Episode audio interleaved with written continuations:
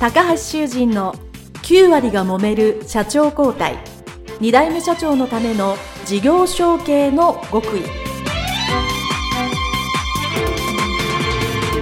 この番組は2代目社長専門経営コンサルタント高橋修人が経営に悩んでいる2代目社長や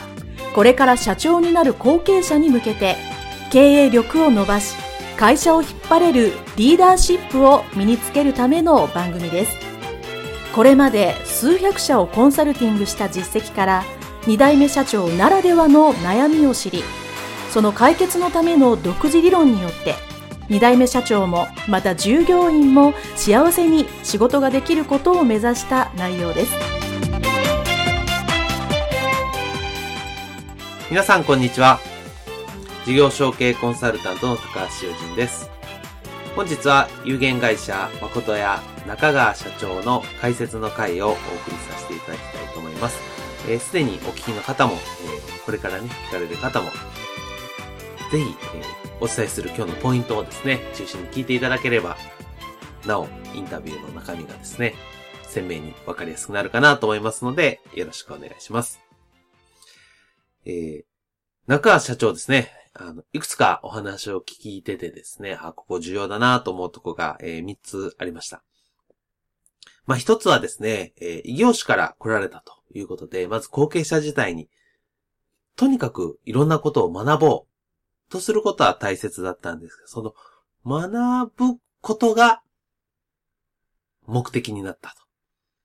ということが、えー、後継者時代ね、よくあるなということで、そこが一つポイントだと思います。そして二つ目は、いざ会社を引き継いで、社長になった時にですね、困ったことですね。何をするにしても、基準、特に数字としての基準を持つことの大切さ、ということですよね。それが二つ目。そして三つ目がですね、サラリーマンから経営者になったということで、その経営者になったことで良かったなと。それは単に会社を経営できたということではなく、家族も含めて、すごく幸せに感じる部分がたくさんあるなと。いうことですね。会社を引き継いで良かったなというところ、この3つがですね、ポイントだろうかと思います。まず1つ目ですね。後継者時代に何かを学ぶことが目的になってしまったということですね。えー、中川社長はですね、異業種から、えー、おじさんの会社ですね、に、えー、婦人、えー、医療服店ですね、えー、服を売ってるですね、日用品を売ってる会社ですね、お店に事業承継をされて入られたということで、えー、もともとね、技術者からだったということで、全く違う分野から来たのですね、もう何から何までわからないと。売り方、商品の情報、えー、陳列の仕方、仕入れの仕方、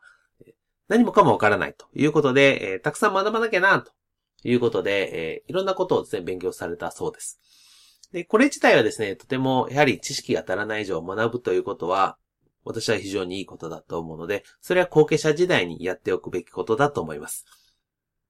これは、どんな業種、どんな業態、えー、規模のね、大小関わらず、当然、同じ業種から自分の会社、事業承継をするということはですね、えー、あまり可能性としては高くないこともあると思うので、どうしても全然知らない業界、異業種から自分の会社に戻るということもあると思います。で、その時にですね、やっぱりその業界ならではの知識とか情報、そして何より経営の基本的な、いわゆるマーケティングであったり、宣伝であったり、数字の部分であったり、製造の技術であったりとするものを学ぶということはとても大切です。ただし、これは私も後継者時代に、あの、インタビューの中でもそうだったなと思い出したんですけども、学ぶこと自体が、学ぶこと自体が目的、もしくはそれ自体に満足してしまって、じゃあそれをいかに成果を出すか。もっと言うとそれを使ってどうやってお客様に喜んでもらおうかという発想にたどり着けなかった。というところがですね、えこれはよくある後継者さんの、えー、落とし穴というとちょっと大げさですけども、よくあることなんですよね。で、これは別にあの、やむを得ないんですね。どうしてもやっぱり学ぼう、学んで自分の実力、能力、技術を高めることが、やはり会社のため、そして将来社長になるためという発想自体はとても大切なことなんですけど、ついついそれをすごく近視眼的に短い距離で見ると勉強してるだけで満足してしまうと。いう部分がね、えー、あると思うので、もしこれをお聞きのですね、えー、小岸さん社長になる前の方はですね、学ぶことは大切なので、これをどうやって自分のお客様、もしくは自分の会社のため、従業員のためでもいいです。どうやって活かせるだろうかという意識をですね、持っていただければいいかなと思います。そして二つ目はですね、いざ社長になって、何かをするに対して当然、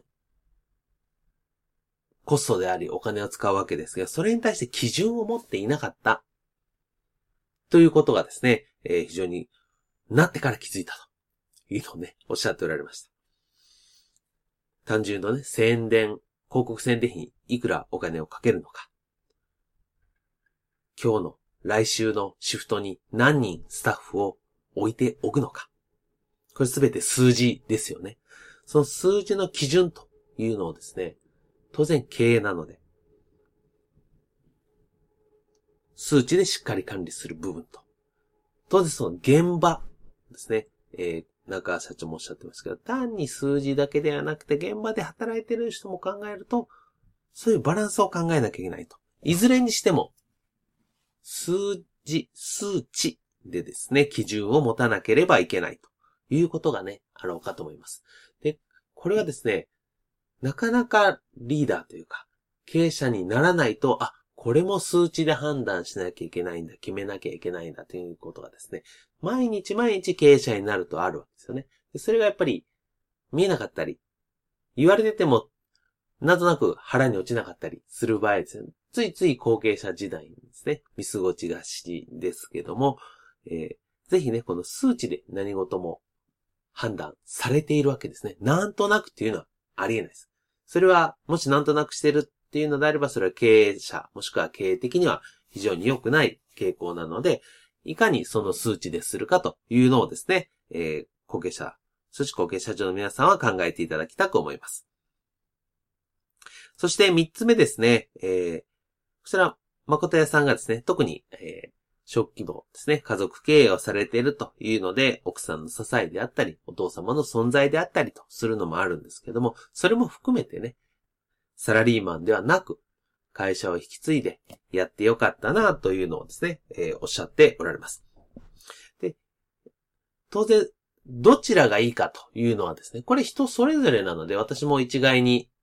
全て経営者がいいとは言いません。お勤めサラリーマン方がいいというのもたくさんあります。でもそこで大切なのはどっちが幸せな人生を自分として送れるのかというとこにですね、意識を向けているかどうかということなんですよね。当然未来を選択するわけです。そして今とは違う未来を選択する。サラリーマンから、じゃあ会社を引き継ぐという選択肢をするときにですね、全然違う未来に行くわけですよね。そうすると、不安なわけです。ついつい選択を先延ばしにするという後継者さん、もしくは今の経営者さんで譲りたいんだけどどうしようと思う方がついつい先延ばしに、先延ばしにしてしまうのはですね、今とは違う未来を選択するということなわけですね。で、そこで、やっぱり大切なのは、これって長期的に見て、どっちが幸せなんだろう自分としてどちらが大切なものを大切にできるんだろうかということをですね、ぜひ、あの、考えていただきたく思います。もちろん、社長の息子、娘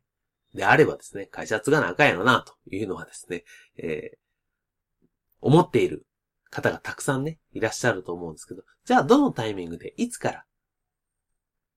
それが自分にとってどういうふうな人生の幸せになるかというのをですね、えー、よく考えていただいて、決断をいただければなと思います。しかし多くの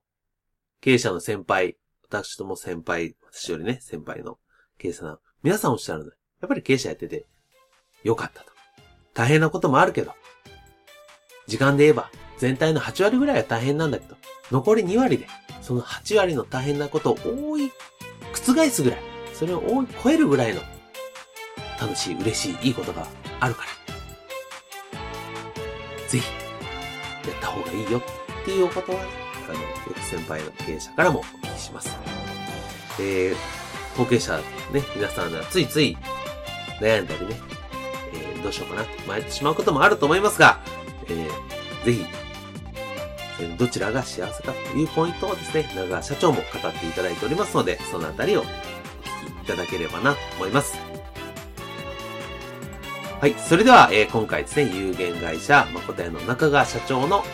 解説の回でございました。どうもありがとうございました。